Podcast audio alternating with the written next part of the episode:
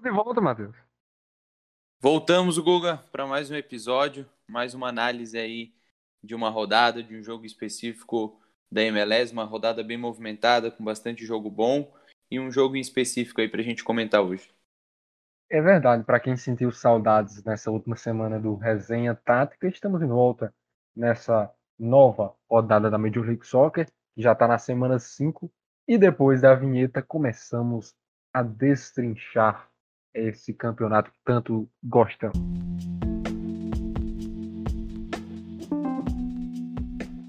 Muito bem, então começamos pelos resultados da rodada da Major League Soccer, e aí foram vários jogos, como é de praxe, nessa última semana da Major League Soccer, é, que teve a sua rodada número 5 é, se iniciando com os times jogando. A rodada começou no último, no último sábado, com uma vitória uma vitória muito boa, mais uma vez, né, do Los Angeles Galaxy sobre o Austin Football Club no sábado, dia 15, 2 a 0 LA Galaxy. No sábado também tivemos empate em New York City e Toronto 1 a 1. Também tivemos Atlanta vencendo Montreal 1 a 0. Philadelphia Union também venceu por 1 a 0 o New York Red Bulls. Outro time que venceu por 1 a 0, muitos, muitos 1 a 0, hein? Minnesota United venceu o Dallas. Também o Colorado Rapids 3 a 1 no Houston Dynamo. Além disso, tivemos 0 a 0 Real Salt Lake e Nashville SC. San José, Earthquakes e Portland Timbers. É, vitória para o Portland Timbers por 2 a 0 fora de casa. Esses jogos no sábado, no último sábado, dia 15. No domingo, dia 16, tivemos aqui mais partidas. O Sporting Kansas City venceu por 3 a 0 o Vancouver Whitecaps. Além disso, o Inter Miami carimbou a estreia do estádio do Cincinnati do brasileiro Brenner. O Inter Miami venceu por 3 a 2 na inauguração da nova arena do Cincinnati. O New England Revolution venceu por 1 a 0 o Columbus Crew e além disso, o Orlando City também venceu por 1 a 0 o DC United fora de casa. O jogo fechou a rodada, fechou também as partidas de domingo foi mais uma vitória do líder isolado da classificação geral do Seattle Sounders por 2 a 0 para cima do Los Angeles Galaxy. Destaques, Matheus. Então, Guga, alguns jogos aí que a gente pode estar destacando dessa rodada. É, eu já vou começar de trás para frente falando da mais uma boa vitória do Seattle Sounders em cima do LAFC, né? O LA que, que é o lanterna aí da conferência, é um time que não está mostrando um bom futebol, né? Eles estão estão com bastante dificuldade. E é um time que a gente botava uma esperança para que fizesse uma boa temporada, porque conta com bons jogadores, né? Com Rossi, com a Tuesta, jogador aí que foi até interesse do, do Palmeiras na, na janela de transferência. Então é um time aí que vem decepcionando um pouquinho. Também outro time, né? Que a gente já consegue falar aí que não, não vem mostrando o que a gente esperava é o Columbus Crew, atual campeão. Ontem perdeu para o New England, fora de casa. Também é um time que, apesar de ser o atual campeão, é, com, com, com, alguns jogadores ainda é, do ano passado, né, com, que foram campeões com, com a equipe, mesmo assim não consegue repetir o bom futebol do, do ano passado. E ontem perdeu também outra equipe é, que a gente pode estar destacando aí negativamente também é o Cincinnati do Brenner, que mais uma derrota na estreia do estádio, perdeu para o Inter Miami, até esboçou uma reação, saiu perdendo 2 a 0 e depois empatou 2 a 2 mas depois tomou é, o terceiro gol e acabou perdendo em casa, mas, mas mostrou um pouquinho ali de esperança para o torcedor quando fez o empate. E alguns destaques positivos, Guga, a gente pode estar tá falando aí já nessa quinta rodada, alguns times, né, como eu falei já, o Seattle, que é um time que vem apresentando um bom futebol, jogando muito bem, o Sport Kansas City também, um time que vem jogando legal, o próprio Orlando, que é o time que a gente vai analisar hoje, apesar de, na partida essa em específico que a gente vai falar, não fez uh, aquela partida que a gente esperava, mas conseguiu a vitória, saiu com os três pontos, que é o mais importante, eu também destaco ali o, o, New York City, que é um time que vem jogando um bom futebol, o LA Galaxy e o próprio Colorado Rapids, o Guga. Exato, e vários desses times aí que o Matheus falou, nós já fizemos episódios falando sobre eles, né? O Cincinnati é um que nós já avaliamos aqui no jogo contra o México, vários outros podcasts aqui do nosso Resenha Tática falando sobre os times, sobre os jogos que nós achamos mais interessantes na Major League Soccer. É, agora, Matheus, nós vamos destacar um desse último, dessa última rodada, Orlando City e DC United. É, vitória do Orlando City por 1 a 0 gol no comecinho de um confronto, Matheus, que colocou frente a frente é, dois técnicos sul-americanos, né? O técnico do DC United, o Hernan Lozada, argentino, e o técnico do Orlando City, o Oscar Pareja, colombiano. É o primeiro confronto sul-americano que nós trazemos aqui, né, Matheus? Exatamente, Guga. Exatamente. O primeiro confronto de sul-americanos, né? Um, um, argentino e um colombiano. Né? Apesar do, de ser um confronto sul-americano, é, o, o Lozada, que é um, o treinador argentino é, do DC United, é, é, um treinador novo, 39 anos, né, um ex-jogador.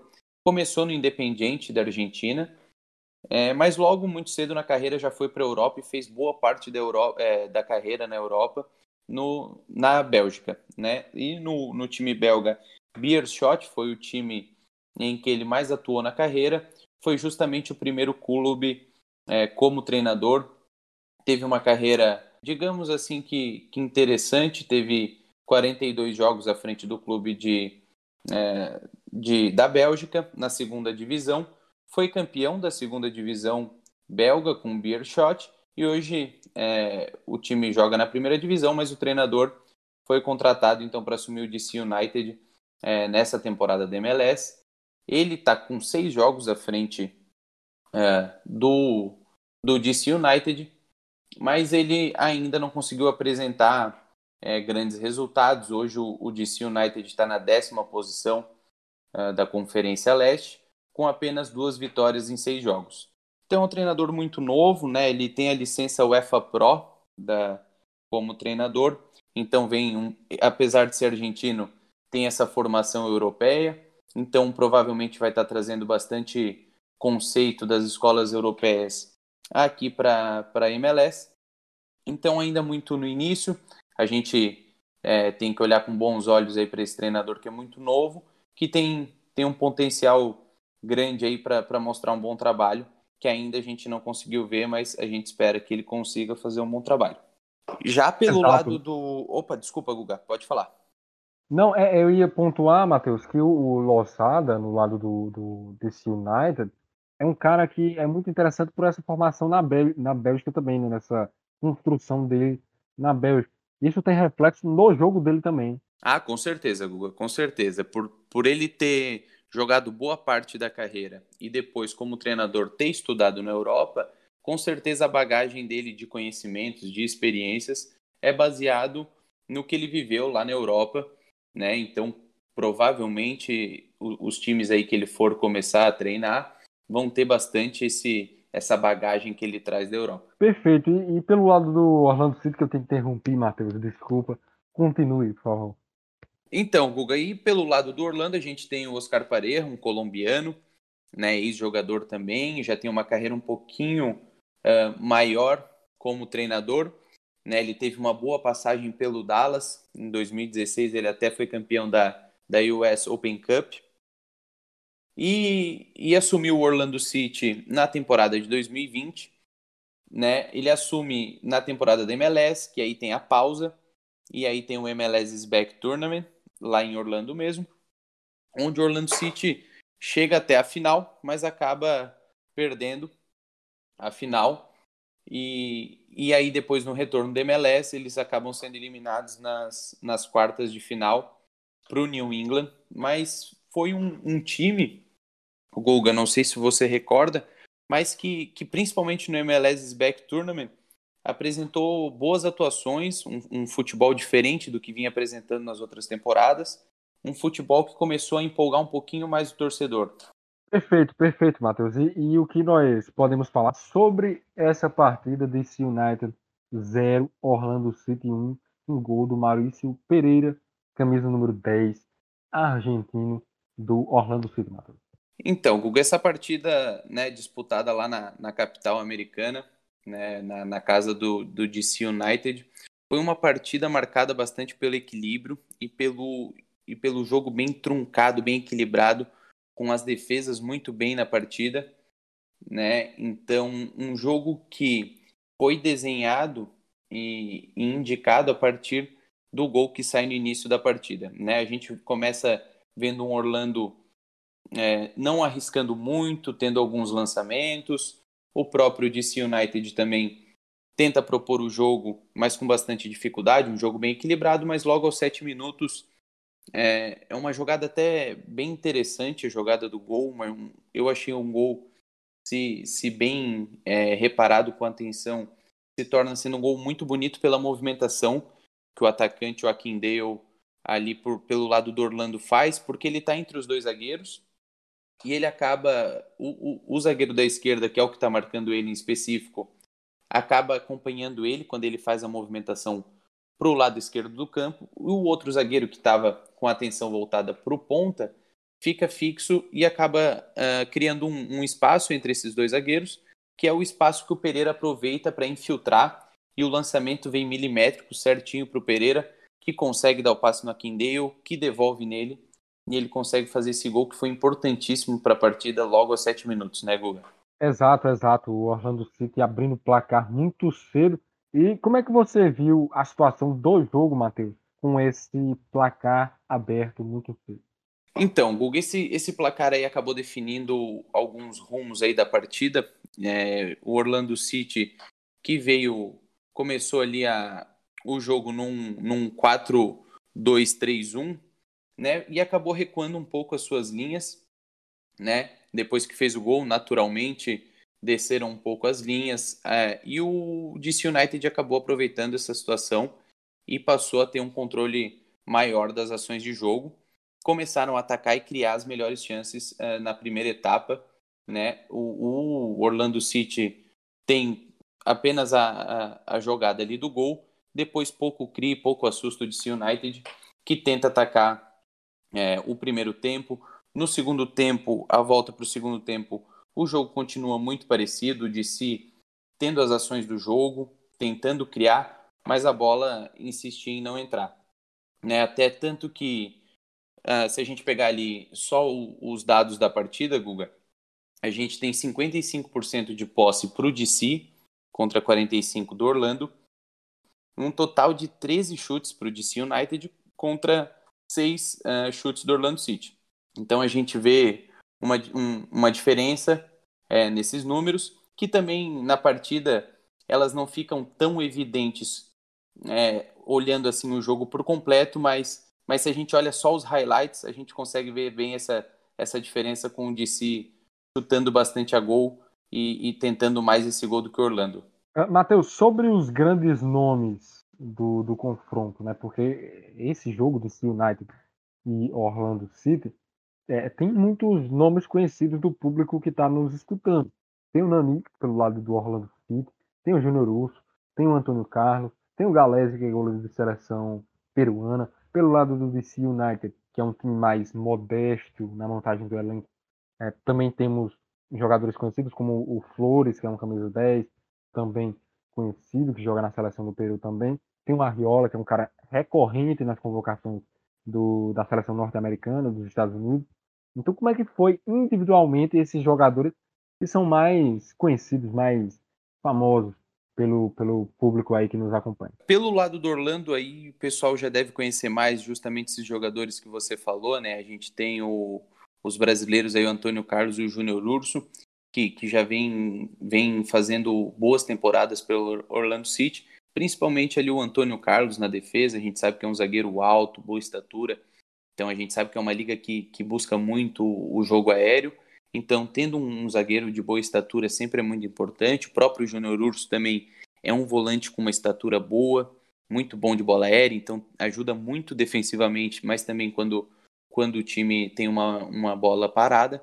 E aí temos também o, o, o Nani ali pelo, pelo lado esquerdo, o ponta do Orlando, que é um jogador espetacular, que vem fazendo a diferença é, nesse time do Orlando, que foi até algo que a gente já comentou, Guga, em outros episódios, e é a gente vê que é uma característica desses times da MLS, né? E a gente vê que os times que estão até agora no, no começo de temporada se dando bem são os times que conseguiram montar times equilibrados, né? De acordo com o que tem, é, com o que tinham disponível para montar o time, mas times equilibrados, principalmente na defesa, no meio campo, e com dois, três jogadores que fazem essa diferença, que conseguem desequilibrar uma partida. Então a gente vê no lado do Orlando sempre o Nani, que, que é o jogador que decide, que faz a diferença, justamente é esperado isso dele. Né? Como a gente vê no Galaxy, uh, o Chicharito, como a gente vê no Inter Miami, o, o Higuaín. Então a gente vê essa característica na MLS dos times que conseguem montar um time equilibrado, né? que não tenham jogadores que, que um nível um pouquinho abaixo do time, então uma equipe equilibrada com um ou dois até três jogadores que fazem a diferença. Pelo lado do DC, a gente pode destacar a volta do Arriola, né, que não tinha jogado na temporada ainda, que vinha de lesão, e um jogador é, bastante agressivo, é um jogador de ponta, jogou pela direita, é um jogador que fez a diferença ontem na partida, ele é um jogador muito bom num contra um, que, que é muito importante hoje né, no, no futebol, que de tantos passes a gente precisa de jogadores que quebrem essas linhas que parte para um contra um que desequilibra a defesa e acaba, acaba gerando situações ali de superioridade numérica. Então a gente pode destacar pelo lado de si também o Flores, o camisa 10, um jogador muito importante para essa equipe. A gente vê que o DC não é essa equipe tão conhecida, com jogadores de nome, mas esses jogadores que eu mencionei, a gente pode ter um, um olhar um pouco diferente, que podem sempre fazer a diferença na partida. Perfeito, Matheus, perfeito. E o que você destaca mais para a gente dessa partida, dessa vitória do Orlando City?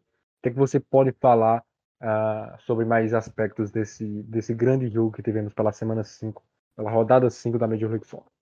Então, Guga, esse, esse jogo me chamou a atenção algumas coisinhas. É, entre elas, é, foi que a expectativa era de um Orlando que tivesse mais a posse, que controlasse o jogo, como vem fazendo na, nas outras partidas, né, com, com Maurício Pereira ali no meio, Júnior Urso, Mendes.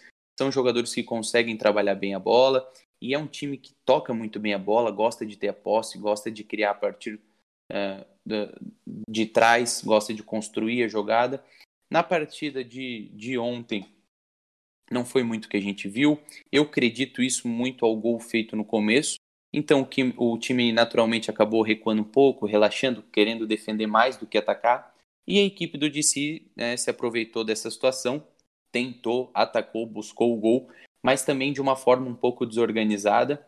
Né? A gente via uh, muita precipitação no último terço. Né? A gente acaba reparando isso em alguns jogos uh, da, da, MLS, como uma das características, que são os times uh, muito verticais. Né? Os jogadores têm essa característica do, dos times sul-americanos, né? principalmente aqui os argentinos, são jogadores muito verticais que gostam de estar sempre é, indo para cima, dando passe à frente, aquela tabela em progressão, mas que às vezes acabam precipitando né, em algum momento que às vezes é hora de dar um passo atrás para tentar dar dois à frente. Então, a gente vê um pouco nesse começo de temporada alguns times jogando dessa forma, né, tentando ir ao ataque a todo custo, e aí às vezes acaba pagando o preço de muitas perdas de posse, né, dando contra-ataque para as equipes que acabam às vezes aproveitando, como foi o caso do, do Orlando. O gol sai aos sete minutos, mas é de uma situação de, de transição uh, ofensiva, eles recuperam a bola, o time está em transição, o DC United está recompondo, e, mas acabou deixando um espaço, porque o time está naquela, naquela transição defensiva, no caso do DC United, e acaba deixando um espaço, e foi quando o Pereira aproveitou e o Orlando fez 1 a 0 Outro destaque também, Guga, é, que a gente pode reparar são esses os times é, jogando com os três zagueiros, que foi o caso do DC United, também no segundo tempo depois o, o Orlando acaba também jogando com os três zagueiros. Né, a gente vê que é uma, uma tendência talvez da MLS por conta de que você acaba liberando um pouco mais os seus pontas, os seus alas, já que são equipes é, que, que costumam muito jogar pelas laterais e aproveitar os cruzamentos é, as bolas aéreas são bastante fortes na MLS e você acaba tendo uma segurança um pouco maior por estar sempre com, com os três defensores. Então, por vez, quando você ataca por um lado e, e perde a bola, o defensor do, do lado oposto, né, no caso ponta, ele pode recompor rapidamente e você já tem uma, uma linha de quatro defensores, né, com os meias também voltando para ajudar. Então a gente vê que, que isso está se tornando bem comum aqui no, nos times da MLS, né, Guga? Exato, né? E a gente fez aqui o podcast, o último podcast, inclusive ressaltamos essa questão. Então ouça aí o nosso último programa que nós ressaltamos muito essa questão de três zagueiros, linha de cinco, laterais é, como alas, enfim, tem muito disso nos nossos podcasts anteriores, principalmente naquele último que a gente analisou. Agora, quem vem aí é o Henrique para participação, para pergunta da galera.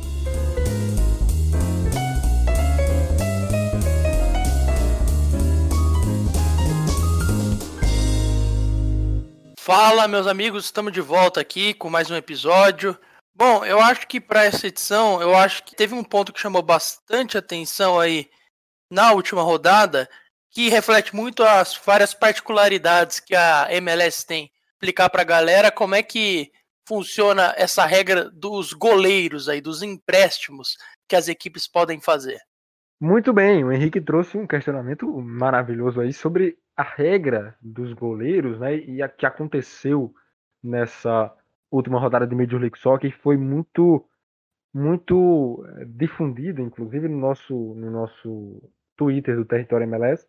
Teve muita gente perguntando, muita gente acompanhando essa situação, porque na MLS tem um goleiro que é que pode assinar um contrato é, devido a situações extremas, né?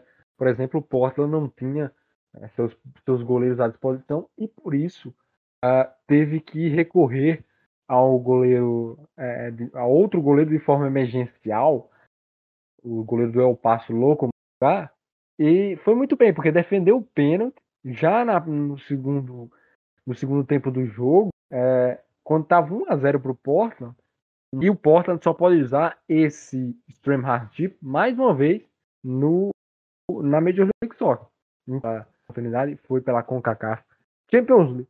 Só que nós estamos falando de goleiros, né, coisas mirabolantes, goleiro pegando pênalti nessa temporada na vitória de virada sobre o West Bromwich por 2 a 1 fora de casa. Já nos acréscimos, no finalzinho da partida, último lance o Alisson estava lá dentro da área e fez o 2 a 1 vitória que deixou o Liverpool na quinta colocação da Premier League com 63 pontos, um pontinho atrás do Chelsea com 64. O Chelsea que é o primeiro dentro da zona de classificação para a próxima UEFA Champions League. Então, Matheus, é, é um, um gol e um resultado que condicionam muito o Liverpool para essa próxima Champions, né?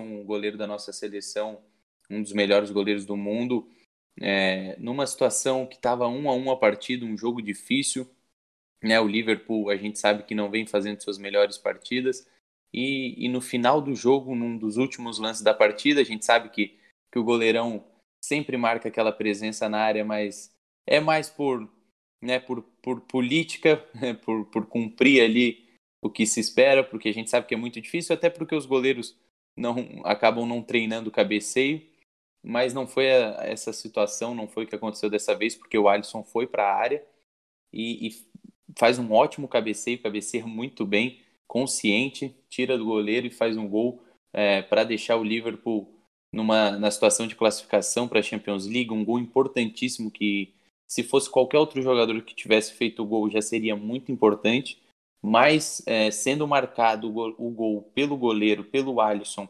que não vem vivendo bons momentos uh, no futebol, não vem fazendo boas partidas, vem sendo bem questionado, mas a gente sabe do potencial dele. Então foi um gol para lavar a alma. A gente sabe que não é a função dele fazer gol, a gente sabe que é defender, mas de qualquer forma é um gol que pode dar um, um ânimo para ele, até porque ele dedica o gol para o pai dele que, que faleceu. Então é um gol muito especial, né? Que a gente sabe que não é todo dia que um goleiro faz gol. Então vai lavar a alma, com certeza vai dar um ânimo é, a mais pro, pro, pro grande Alisson, um dos maiores goleiros aí que a gente tem hoje em dia. Então, muito legal. É, a narração do Paulo Andrade também na, na ESPN é uma narração que, que emociona, muito legal mesmo. Até teve repercussão internacional, a ESPN dos Estados Unidos reproduziu a narração do Paulo Andrade. Então, é uma das coisas que a gente não vê todo dia no futebol e, e que é de, de, de aplaudir, de arrepiar mesmo. Exatamente, foi um momento muito lindo, né? Pelo, pelo todos esses questionamentos que o Alisson passou por uma temporada não tão boa assim e também, claro, pela perda que ele teve recentemente do pai dele que morreu de forma trágica e aí ele faz um dos importantíssimos do Liverpool nessa temporada na vitória de virada sobre o West Bromwich por 2 a 1 fora de casa. Já nos acréscimos, no finalzinho da partida, último lance o Alisson estava lá dentro da área e fez o 2 a 1 vitória que deixou o Liverpool na quinta colocação da Premier League com 63 pontos, um pontinho atrás do Chelsea com 64. O Chelsea que é o primeiro dentro da zona de classificação para a próxima UEFA Champions League. Então, Matheus, é, é um, um gol e um resultado que condicionam muito o Liverpool para essa próxima Champions, né? Exatamente, Guga. Deixa ali numa situação é, positiva, né? Até porque era um jogo que, que o empate ia deixar bem complicada a situação do Liverpool. Um jogo fora de casa, mas era contra o West Bromwich, então tinha a obrigação de ganhar, né? E então o gol numa, numa situação, num momento oportuníssimo, né? Felizmente aí pro, pro, pro Alisson e para a equipe do Liverpool conseguiram fazer esse gol para dar uma sobrevida e para dar uma esperança à equipe do Liverpool, que, que é uma das maiores equipes do mundo e que tem que estar tá presente sempre na, na Champions League. Exato, exato. E muito provavelmente vai voltar o Liverpool para a disputa da UEFA Champions League. Então foi isso, Matheus. Esse foi o nosso podcast. Nós não, não tivemos a edição na semana passada, mas voltamos aqui em grande estilo, falando de um grande jogo da Major League Soccer e ainda trazendo esse destaque do futebol internacional. Matheus, muito obrigado pela sua participação mais uma vez. Foi um prazer e até a próxima. Eu que agradeço, Hugo, mais uma oportunidade da gente estar comentando futebol aqui para o território MLS, mais uma partida bem legal que a gente acompanhou do Orlando City, do DC United. Então, também quero agradecer ao Henrique, o nosso produtor, sempre com, com as melhores perguntas. E, e até o próximo episódio, meus amigos. Eu também agradeço ao Henrique Simão, que teve aqui, fez uma ótima pergunta para a gente. Um abraço para o Henrique também, e claro, para você que está nos escutando aí na sua casa, no seu carro, indo para o trabalho, aonde for, o Resenha Tática vai acompanhar você. Muito obrigado. Não se esqueça de curtir, compartilhar esse podcast o nosso Resenha Tática e, claro, seguir o Território MLS nas redes sociais, arroba Território MLS no Instagram, no Twitter, no Facebook, é, em todas as redes sociais, além também de entrar no nosso site territóriomls.com para ficar por dentro de tudo que acontece na Major League Soccer. Voltamos na semana que vem. Foi um prazer. Até a próxima. Curte.